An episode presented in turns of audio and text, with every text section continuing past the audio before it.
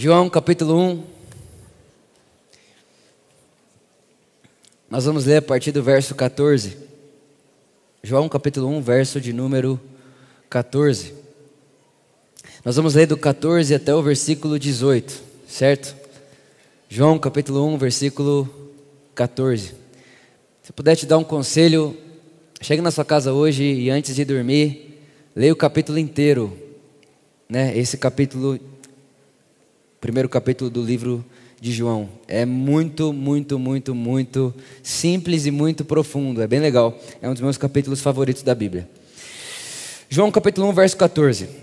E a palavra se fez carne e habitou entre nós.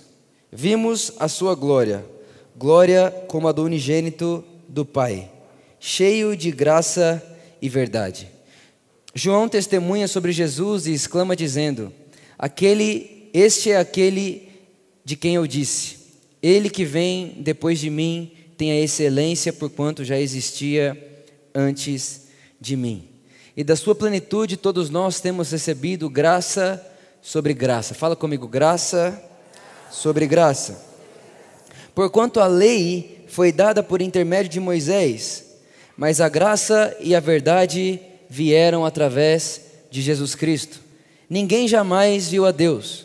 O Filho unigênito que está no seio do Pai é quem o revelou. Feche seus olhos comigo, vamos orar. Espírito Santo, muito obrigado. Obrigado porque é você quem nos ensina Jesus. Jesus disse que iria, mas deixaria alguém que ensinaria sobre ele.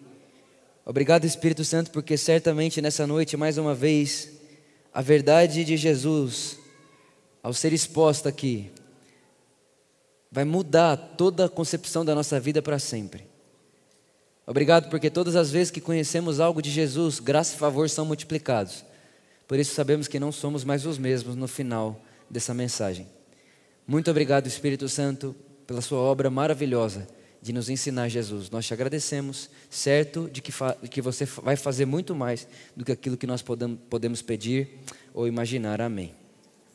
Irmãos, é, antes de mais nada, vale lembrar você quem é que está escrevendo o que a gente acabou de ler. Né?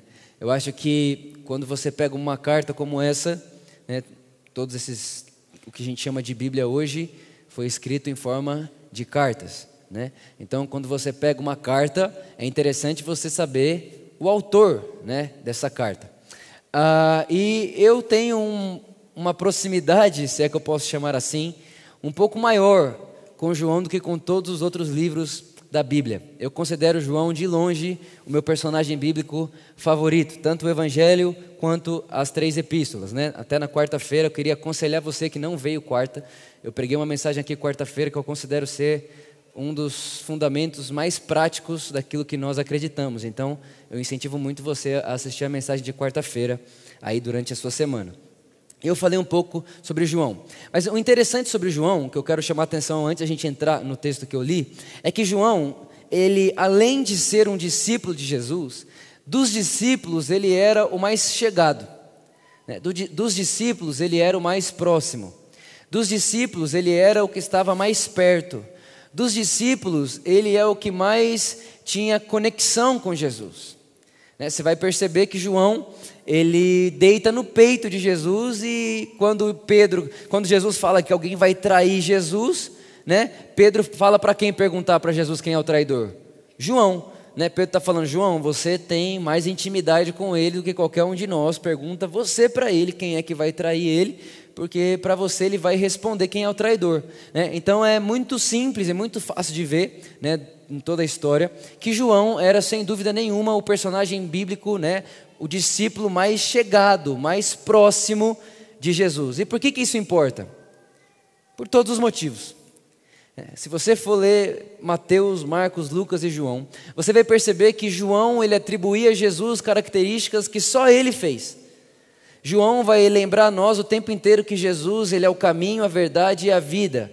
Em outro momento, ele vai lembrar que Jesus é a luz do mundo. Em outro momento, João vai lembrar que Jesus é o Cordeiro de Deus que tira o pecado do mundo. E a verdade, irmãos, é que tem diversas atribuições a Jesus no Evangelho de João que você não vai encontrar nos outros evangelhos. E eu gosto de crer que isso tem a ver com a proximidade que João tinha com Jesus e a ótica e a forma da onde João enxergava a vida de Jesus. É óbvio que todos nós estamos aqui nesse salão, mas todos vocês estão me vendo de um ponto de vista, sim ou não? Então, uma pessoa vê um detalhe que a outra pessoa não vê, que a outra pessoa não vê, mas tem uma pessoa aqui do meu lado que, sem dúvida nenhuma, que é o câmera, né? Que bom que você está aqui comigo hoje, não estou sozinho nesse palco, né? Sempre fico sozinho aqui, hoje tem uma companhia. Sem dúvida nenhuma, essa pessoa, é, ele é a pessoa que está mais enxergando sobre mim. Ele talvez, se fosse detalhar a minha roupa ou, enfim, a minha fisionomia, seria a pessoa que mais conseguiria fazer isso nesse exato momento. Por quê? Por causa da proximidade. Então, irmãos, João era esse cara. Era o cara que escreveu sobre Jesus de uma ótica, de uma proximidade um pouco maior. Quem está entendendo o que eu estou falando aqui? Agora vamos lá, coloca para mim de novo lá o versículo 14, por favor. Sabendo quem escreveu isso, eu quero mostrar para você como isso é relevante né, no estudo desse texto. Vamos lá. E a palavra se fez carne. Irmãos, isso é uma coisa que vale muito a pena a gente frisar. A palavra de Deus é Jesus. A palavra de Deus é Jesus. Jesus é a palavra de Deus. É, infelizmente, tem muita gente querendo explicar Jesus através da Bíblia. Mas não se explica Jesus através da Bíblia. É Jesus quem explica toda a Bíblia. Jesus é muito maior que a Bíblia. Jesus é muito maior que um livro. Por isso que se Jesus não for a chave de interpretação para tudo que nós enxergarmos nesse livro, nós somos capazes, como seres humanos inteligentes que somos, de fazer desse livro um pesadelo na vida de qualquer pessoa. Hoje mesmo pela manhã veio uma irmã aqui, hoje, irmão, não foi ontem nem semana passada. Hoje veio uma irmã aqui na porta da igreja, o filho dela congrega com a gente. Ela nunca tinha vindo porque o pastor dela proibiu. E aí ela veio hoje pela manhã. E quando ela veio hoje pela manhã, ela contou para mim, sabe o que, sabe que, que o pastor dela falou para ela? O pastor dela falou para ela que a doença que ela tem vai piorar depois disso que ela fez de ter vindo aqui hoje pela manhã, porque ele tinha proibido ela de fazer isso e provou na Bíblia para ela.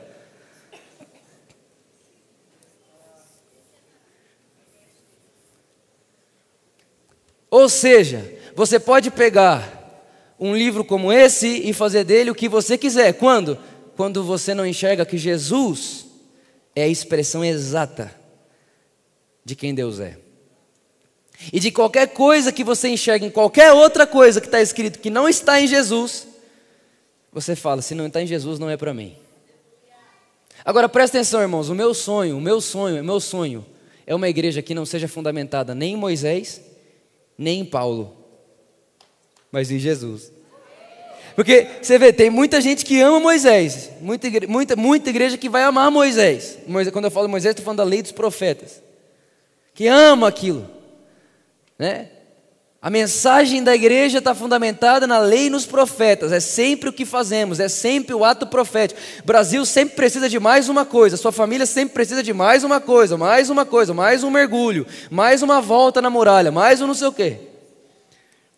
Mas do outro lado a gente vê muita gente que sabe tudo de Paulo, mas tudo.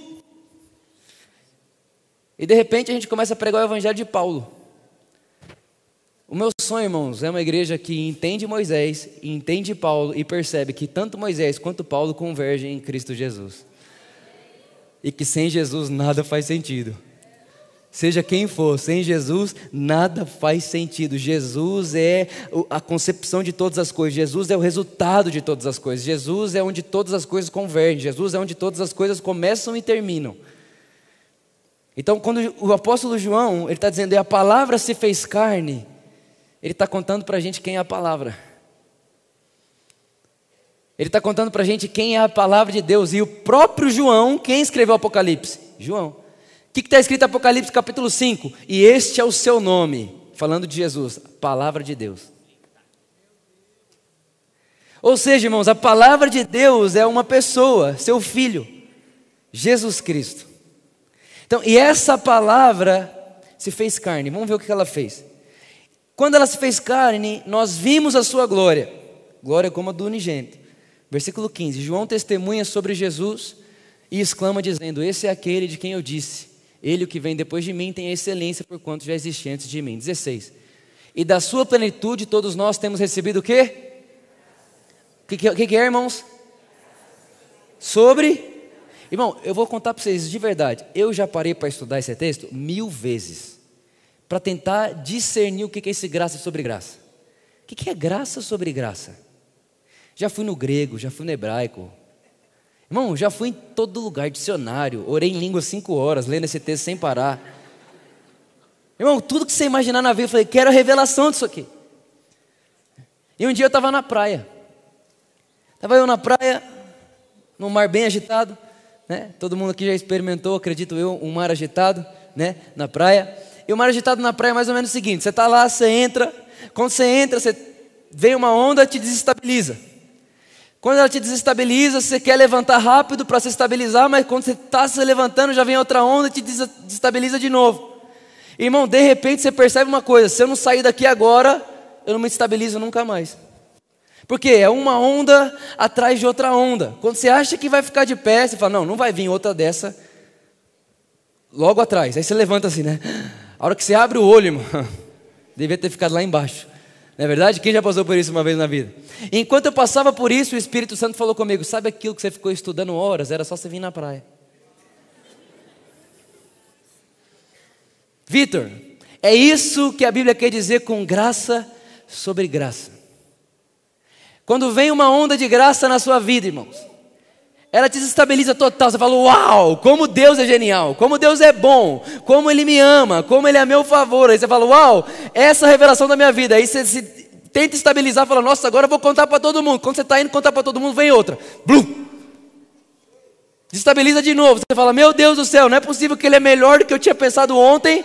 Não, peraí, Deus, me dá um tempo, que amanhã eu preciso contar para todo mundo que eu descobri sobre você ontem. Aí vem outra onda e clau. Você fala, meu Deus do céu, quando que eu vou me estabilizar de novo? Deus está dizendo, nunca. Porque a vida com Deus é uma vida de glória em glória, da sua plenitude temos recebido graça sobre graça, irmãos. É onda atrás de onda, é bondade atrás de bondade, é favor atrás de favor. Graça sobre graça.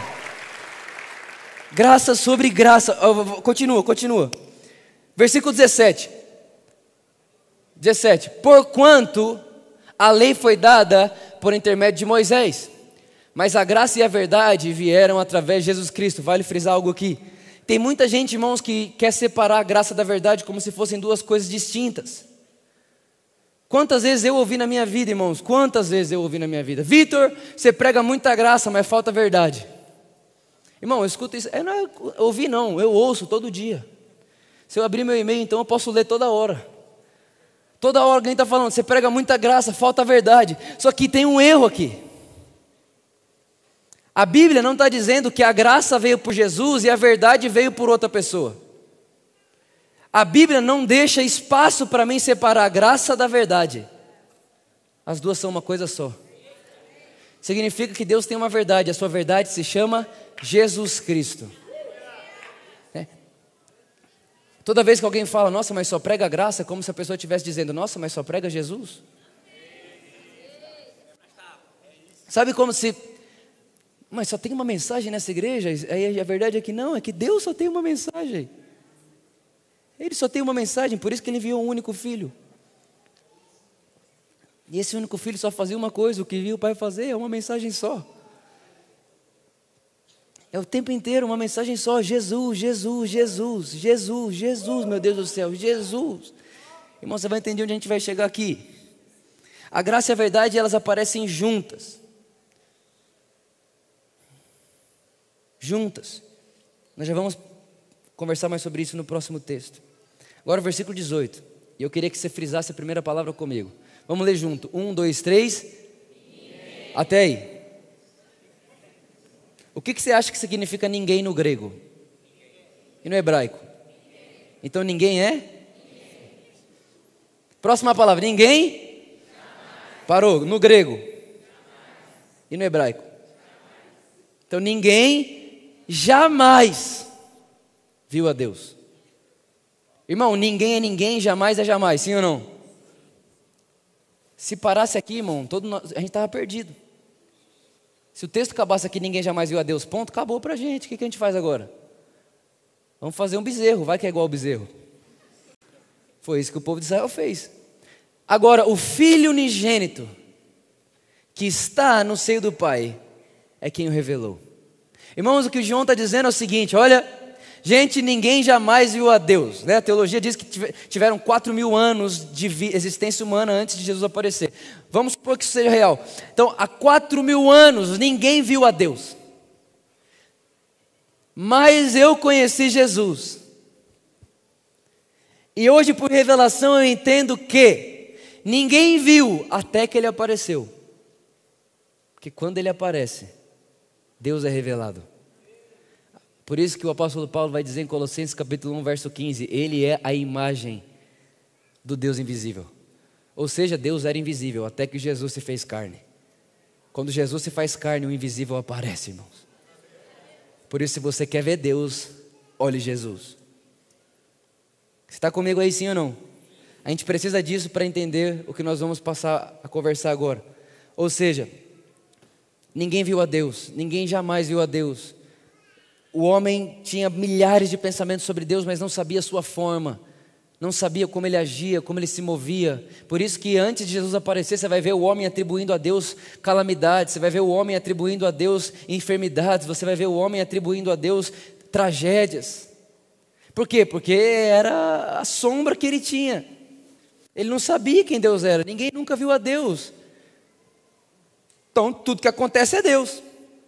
Quando Jesus aparece, ele traz a exata expressão de quem Deus é, e aí sim, ele vem para falar o que Deus faz e o que Deus não faz. Agora pensa comigo, irmãos. Pensa só comigo. Por que, que eu estou pregando essa mensagem para você aqui hoje? Muito simples. Eu tenho pensado muito nisso há um bom tempo. Confesso para vocês que desde o ano passado, desde o ano passado, às vezes eu me pego cheio de tristeza, não uma tristeza ruim, mas aquela tristeza que coopera. Pensando em tudo que a igreja muitas vezes tem feito, pensando em tudo que nós, como igreja, temos respondido à sociedade. Né, no ano passado teve a eleição, vocês sabem a guerra que foi. Aí esse ano, é, agora aparece esse, esse ano, ano passado, enfim, no final do ano passado, aparece o negócio do Netflix, você sabe a guerra que foi. Aí aparece uma guerra lá no, no Irã, você sabe a guerra que é de novo. Então você começa a perceber que toda vez que a igreja tem uma oportunidade para amar, toda vez a sociedade abre a porta e fala assim: mostra para gente o que Jesus ensinou. A gente fecha a porta e fala: não, porque eu prefiro o que está escrito. A sociedade abre a porta para a gente falar, entra para jantar na nossa casa. Quem sabe agora a gente não entende o que o mestre de vocês ensinaram. É, teve um filósofo eu esqueci o nome dele agora. Ele falou o seguinte: Eu não tenho problema nenhum em aceitar Jesus Cristo. Meu problema é em aceitar quem diz o representar.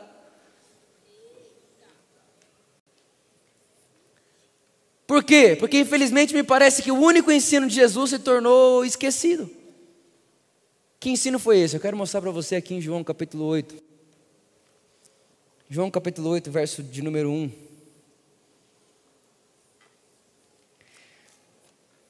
Diz assim: Entretanto, Jesus seguiu para o Monte das Oliveiras. Ao amanhecer, presta atenção, irmãos. Ele voltou ao templo e todo o povo achegava-se ao seu redor. Então ele se assentou e lhes ensinava.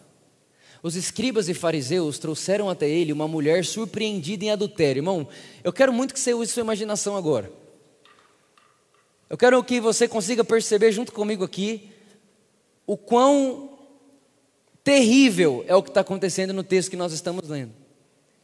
A Bíblia está dizendo para mim e para você que um escriba e um fariseu, eles surpreenderam uma mulher no ato de adultério. Agora imagine, irmãos, no ato, ela estava lá com um cara que não era dela, eles surpreenderam ela lá. Aí o que eles fazem? Eles pegam ela, à força, e levam ela para o meio do povo. Olha o que vai dizer. Forçaram-na a ficar em pé no meio de todos. Você pode imaginar, irmãos, o caminho que essa mulher trilhou. Ela saiu de lá de onde ela estava com esse rapaz que não era o seu marido. Até onde Jesus estava, o texto não vai ser muito claro a respeito dessa distância, mas vamos imaginar. Ela sendo puxada, sendo levada, sendo de uma forma agressiva, levada até onde Jesus está. Enquanto ela é levada, sem dúvida nenhuma, Muitos daqueles homens que levavam ela a feriram, seja com palavras, a própria ação de levar ela presa, a força já era uma ferida. Só que vale lembrar você que ela foi pega em adultério, que ela foi pega no ato sexual e que com certeza eles não tiveram misericórdia para deixar que essa mulher se vestisse. O máximo que ela tinha entre o seu corpo era um lençol. E aí eles estão levando essa mulher para o meio de todo mundo. Pensa na vergonha, pensa no trauma. Pensa nessa mulher. E aí eles levam, olha o que vai acontecer. E disseram a ele, mestre, irmão, imagina essa mulher. Ela é surpreendida em adultério. Ela está sendo levada à força, de modo agressivo, até onde Jesus está. Só que ela não sabe onde eles estão levando ela. De repente, ela ouve esses caras que estão fazendo isso com ela, chamando alguém de mestre. Tipo assim, mestre. Eu imagino o coração dela indo a 3 bilhões por hora. Como quem diz: se os discípulos estão fazendo isso comigo, imagino que o mestre não vai falar para fazerem comigo. Mestre, esta mulher foi apanhada em flagrante ato de adultério verso 5. Assim sendo, Moisés na lei, lembra que eu li João capítulo 1, verso 17? A lei veio por intermédio de Moisés, né? A lei foi dada por intermédio de Moisés, né? Mas a graça e a verdade vieram por Jesus. Grava isso. Assim sendo, Moisés na lei nos mandou que tais mulheres sejam apedrejadas. Olha que benção.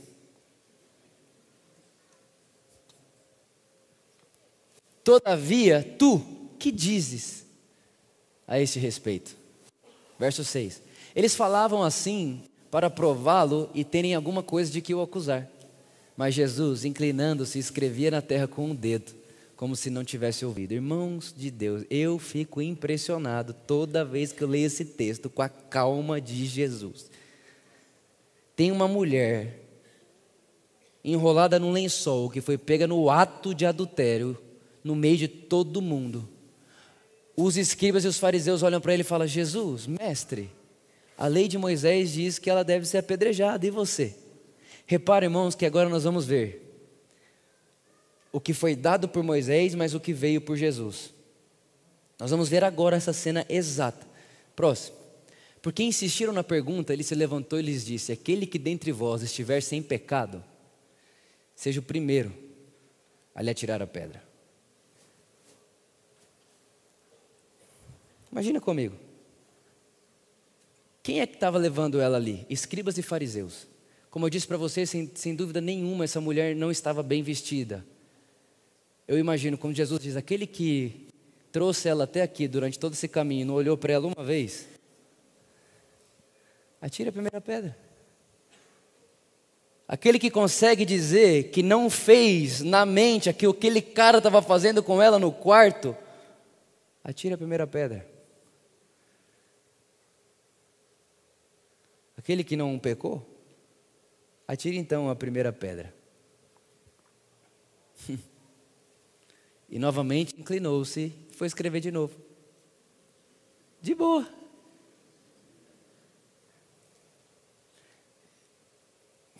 Irmãos, é isso. Então, aqueles que ouviram isso, sendo convencidos por suas consciências, foram se retirando um por um. Começando pelos mais velhos até o último. Jesus foi deixado só e a mulher ficou em pé onde estava. Irmãos, lembra que nós lemos um pouco mais acima que quando ela estava na mão dos fariseus, eles a forçaram a ficar em pé, sim ou não? Repare, irmão, o que é o escriba e fariseu? O escriba e fariseu são os representantes da lei. Eles, é, eles estão forçando a você a ficar em pé, eles te forçam a ter uma posição, eles te forçam a ter uma postura. Repara, quando essa mulher fica sozinha com Jesus, o texto diz, e ela ficou em pé. Não tinha ninguém forçando ela a ficar em pé, não tinha ninguém obrigando ela a ficar em pé, não tinha ninguém obrigando ela pela força, você vai ficar de pé. Não precisava mais, por quê? Porque aquilo que, mediante a lei, nós somos incapazes de fazer, que é nos mantermos de pé com uma consciência justa diante de Jesus, aquilo que a lei é incapaz de fazer. Só de estarmos diante de Jesus, só de estarmos no mesmo lugar que Ele, só de estarmos aonde Ele está, é Ele que nos sustenta de pé. A tal ponto, irmãos, que ninguém diante de Jesus precisa fazer força para estar em pé. Por quê? Porque a força emana dele. A força que me sustenta em pé sai dele, é o olhar dele para mim. Mas Vitor, que olhar que é esse que me faz estar em pé? Próximo verso. Quando Jesus se ergueu, não vendo a ninguém mais, além da mulher, disse a ela: Mulher, onde estão aqueles teus acusadores? Quem ninguém te condenou? Ela responde: Ninguém, Senhor. E assim Jesus lhe disse: Nem eu te condeno. Podes ir e não peques mais. Irmãos, o que faz a gente se manter em pé diante de Jesus não é o que a gente fez ou deixou de fazer há 10 minutos atrás, mas o que faz a gente se manter em pé diante de Jesus é: não te condeno. Eu não te condeno. Você tem ideia que todos, que todos os que creem em Jesus podem se apresentar diante dele em pé?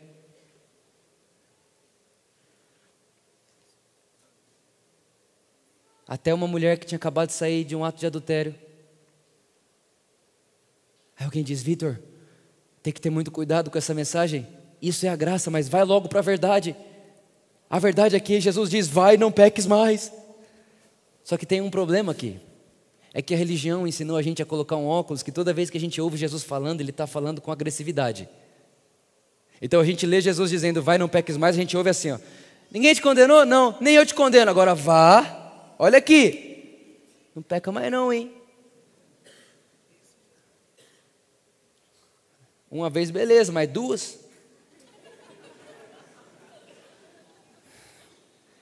Irmão, não precisa levantar a mão, mas a verdade não é.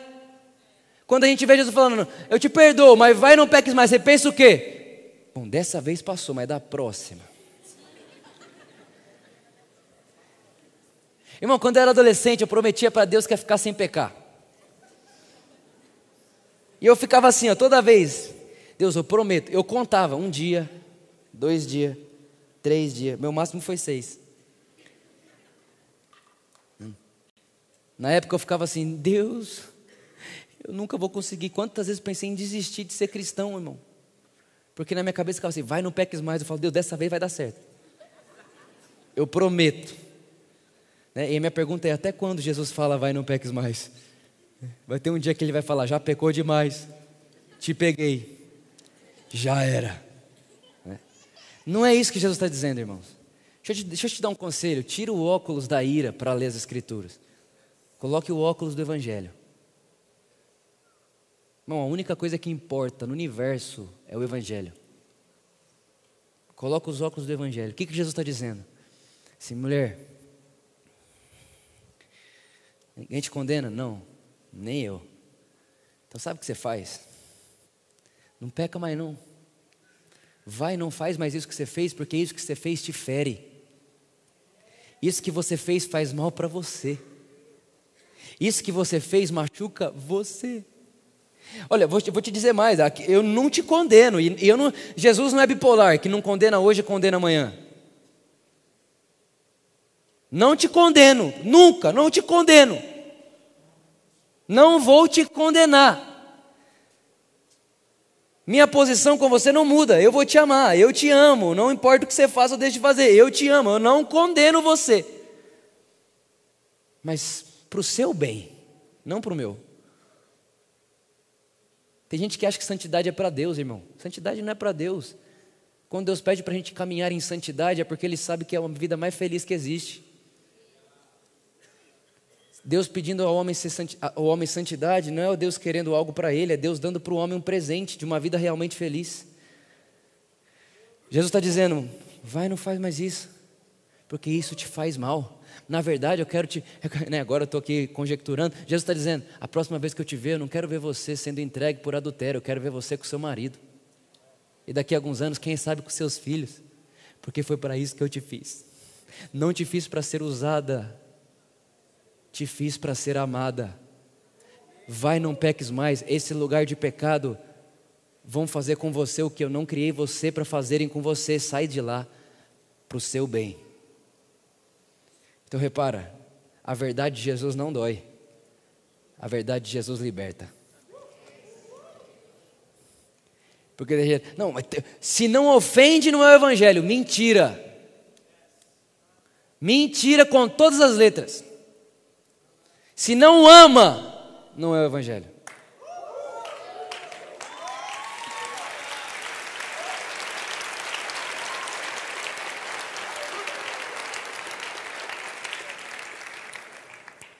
Se não ama, não é o Evangelho. Se não, se, se não constrange em amor, não é o Evangelho. Se não me faz ver a, o tamanho do amor de Deus, não é o Evangelho. Se não me faz perceber o tamanho da graça de Deus, não é o Evangelho. Agora, irmãos, me parece que esse texto deixa uma coisa clara para mim e para você: que diante de qualquer situação, nós vamos dar aquilo que temos. Quem tem pedra vai procurar uma situação para jogar pedra. Mas quem tem amor vai agradecer qualquer oportunidade de abrir o braço mais uma vez. Esse texto deixa isso tão claro, mas tão claro, mas tão claro. Claro como a luz do dia. Sabe o que é mais legal, irmãos? É que a Bíblia vai dizer que quando Jesus diz: Aquele que não tem pecado, atire a primeira pedra. Sabe o que, que, sabe o, que, que o texto aqui diz? Que eles, um a um, foram soltando as suas pedras. Ah, irmãos, de verdade, como eu desejo que a gente não guarde pedras no bolso para atacar nas pessoas, para julgar as pessoas.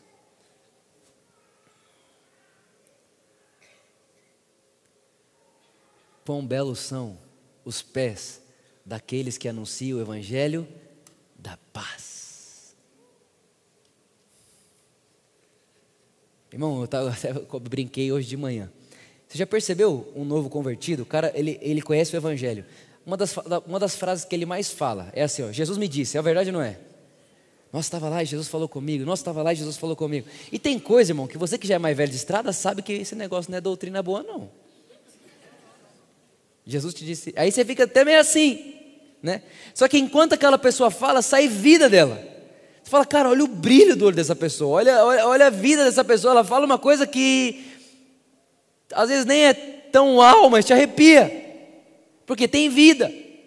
Em contrapartida, tem a, a, os, a, os crentes que sabem tudo. Sabe quantos passos Jesus deu na terra? Sabe quantas cidades Jesus caminhou? Sabe tudo, irmãos, tudo, mas quando fala dá sono. O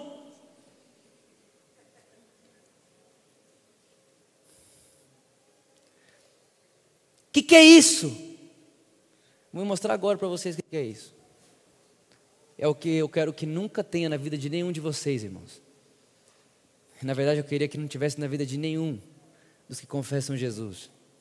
O apóstolo Paulo, em 1 Coríntios capítulo 8, ele vai dizer, no que se refere aos alimentos sacrificados aos ídolos, reconheço, como dizeis, que todos nós temos pleno conhecimento, porém esse tipo de conhecimento produz orgulho. Mas o amor nos faz crescer na fé. Irmãos, tem um tipo de conhecimento que só dá orgulho. Você fica orgulhoso, você fica arrogante.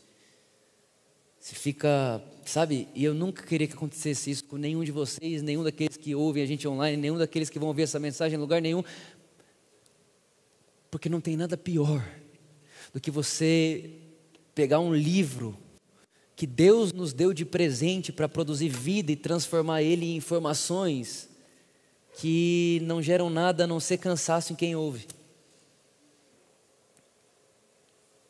Mas o apóstolo Paulo diz: o conhecimento, esse tipo de conhecimento, gera orgulho, mas o amor nos faz crescer em fé.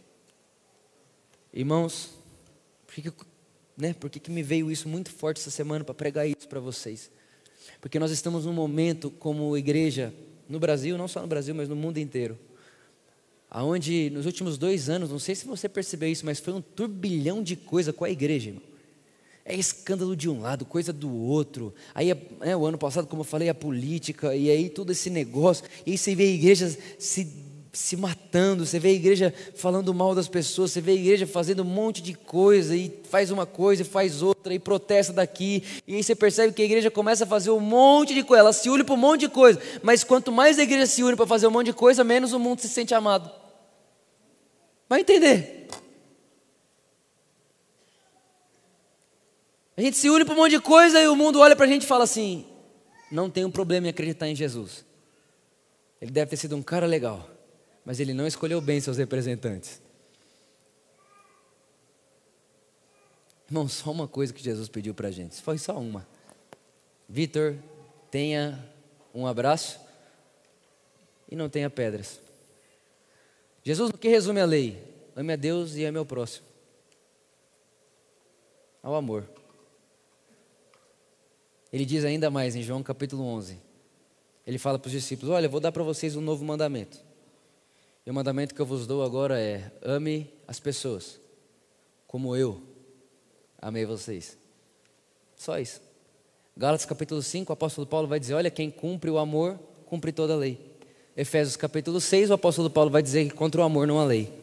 Ou seja, irmãos, ame. Deus amou o mundo através de Cristo, mas deseja amar o próximo através de você. Quando Deus deu Cristo, Ele ama o mundo, o cosmos, mas para Ele amar o próximo, Ele ama através de nós. E a verdade é que Deus escolheu ser amado no próximo, é por isso que o apóstolo João, o apóstolo do amor, ele olha para mim e para você, ele fala assim: ó, como que você acha que pode amar Irmão, olha aqui, o apóstolo João dizendo: Como que você acredita que você pode odiar o seu irmão que você vê e amar a Deus que você não vê? Ele está dizendo: Olha, é sério mesmo que vocês acham que dá para odiar um ser humano e dizer que ama a Deus?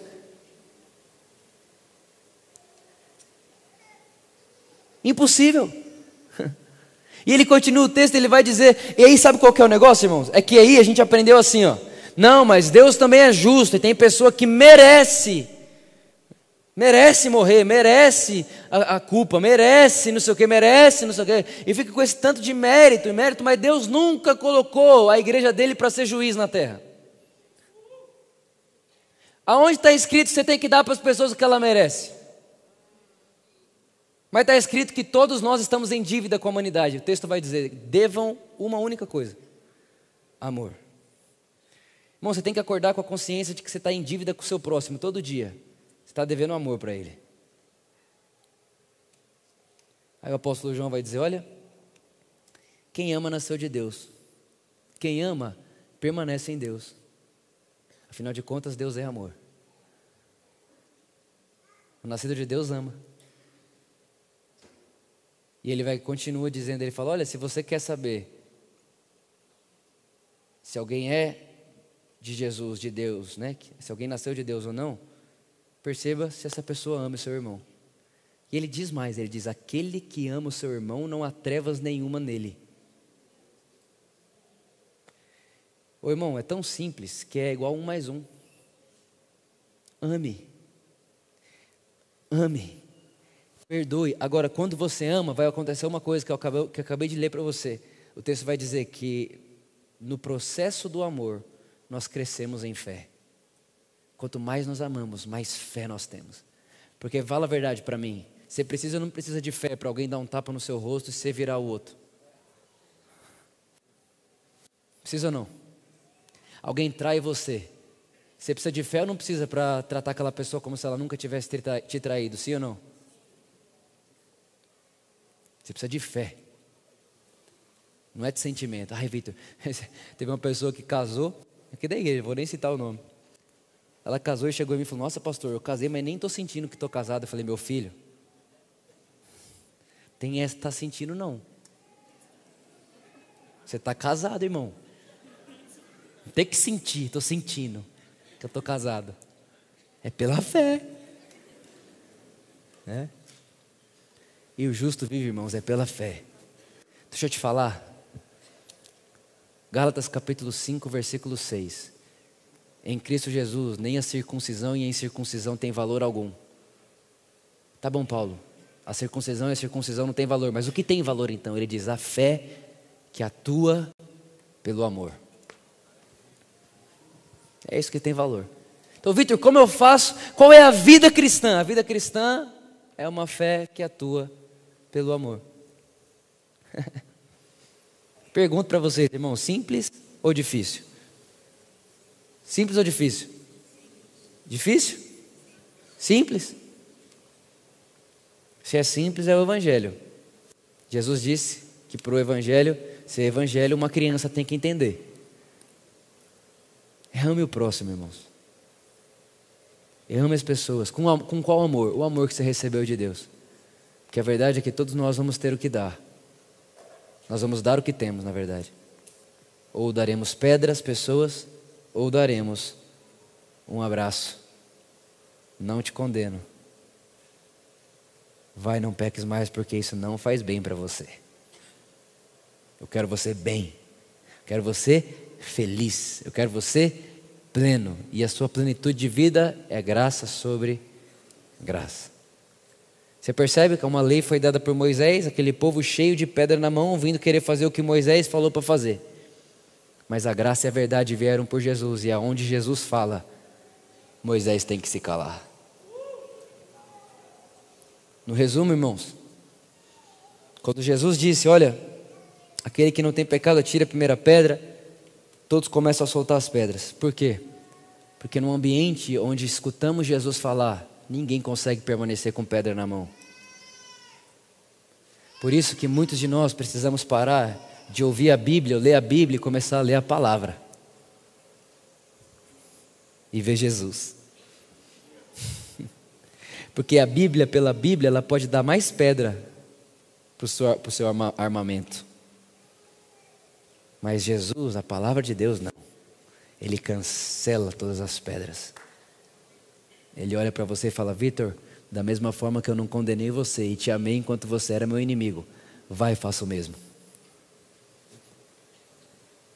Vá e faça o mesmo. E aí ele olha e diz: Enquanto você fizer o mesmo, João capítulo 17. Enquanto vocês amarem uns aos outros, o mundo vai reconhecer que o Pai me enviou. Irmãos, nós estamos tendo muitas oportunidades de apresentar Jesus para a humanidade. Não sei se já tivemos tantas, é tanta coisa que acontece, irmão, toda hora, todo momento, que é muita oportunidade. E meu desejo para você é de ler, que abrace as oportunidades, de mostrar para as pessoas que elas são valiosas, que elas são importantes e que Deus não condena elas, pelo contrário, Deus providenciou todo o perdão e mais do que só o perdão. Você não é perdoado e volta para casa igual, é você é perdoado e volta para casa sabendo, não faz mais isso, porque isso faz mal para você, eu te fiz para estar bem. Esse é o evangelho completo, irmãos. Para pessoas completas, seres humanos completos, que ao encontrarem com Jesus, não só são perdoados do pecado, mas são perdoados e para sempre transformados. E a primeira coisa que acontece no ambiente desse é solte as pedras. Solte as pedras. Fique de pé comigo, vamos orar.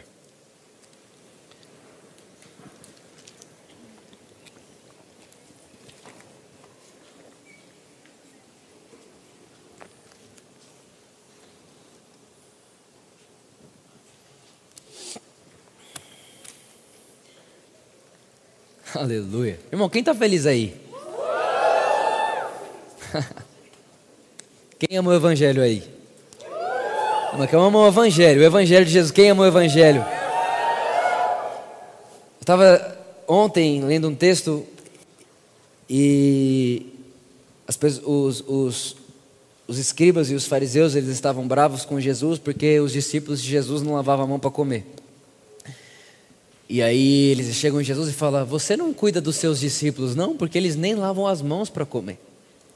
E aí Jesus olha para eles e fala: Nossa, eu fico. Jesus, você pode ler, irmão, está lá em Marcos capítulo 7. Jesus fala assim: Eu fico impressionado com vocês. Falando para eles: Como que vocês têm tanta habilidade de transformar a palavra de Deus em tradição humana? E aí Jesus olha para eles e fala: Vocês não conseguem perceber que o que, impurif... o que faz o homem impuro não é o que ele come, Não é o que entra nele, mas é o que sai. Jesus está dizendo: você não consegue perceber que o que torna as pessoas impuras não é o que elas põem de, dentro, de fora para dentro, mas o que sai de dentro delas.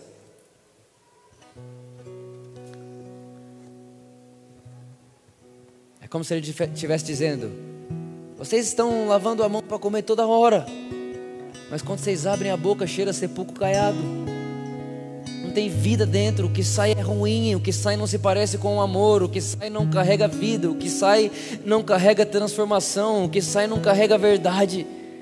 E aí sabe o que é mais legal? Esses escribas e fariseus, eles tinham sido enviados por outros chefes para prender Jesus.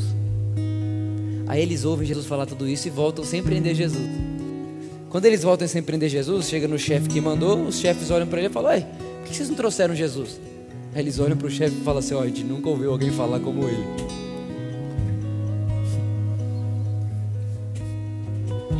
Aí, aí a Bíblia diz que os chefes olharam para eles e falaram: então vocês se tornaram um deles. Aí Nicodemos, que já tinha encontrado Jesus na escondida, à noite, para ninguém saber, ninguém sabia. Ele fala assim: ué, mas a gente precisa ouvir o que as pessoas têm para falar antes de prender. Aqui nós não ouvimos, vamos ouvir, porque ninguém fala como ele fala.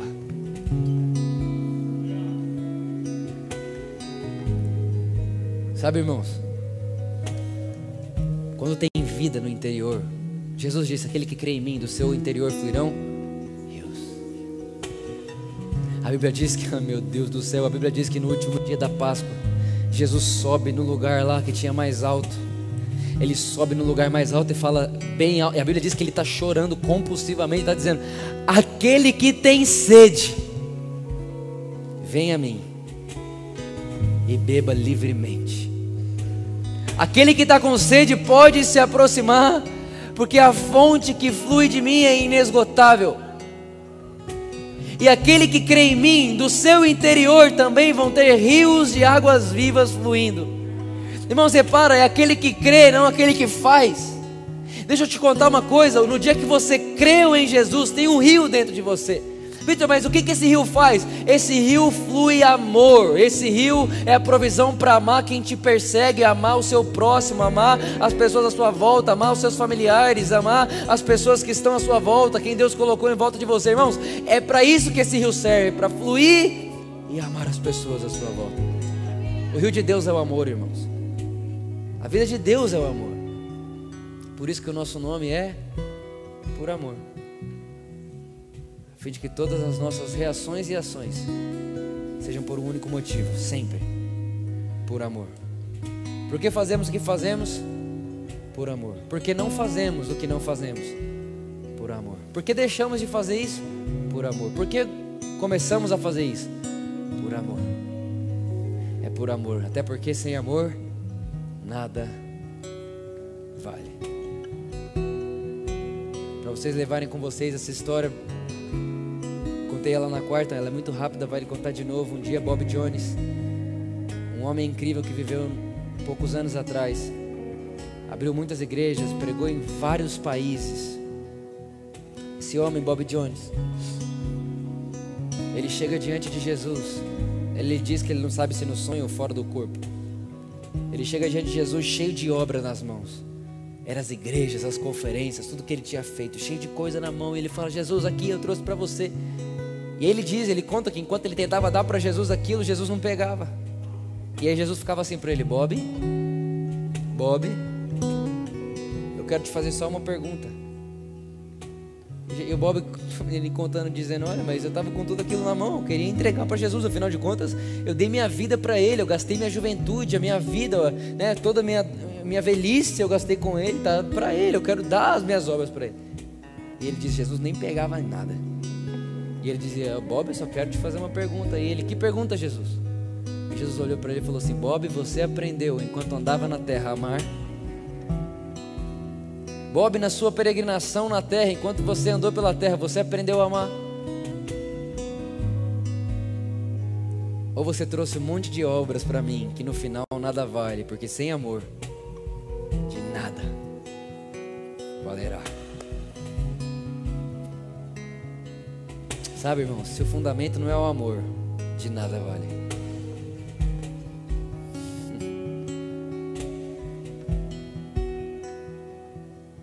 Por amor, sempre por amor. Por amor a você, por amor ao próximo, por amor ao Brasil, por amor à igreja, por amor a Jesus. Hoje nós podemos dizer por amor a Jesus porque um dia Ele disse por amor a nós. Porque Ele nos amou, agora nós podemos amá-lo de volta.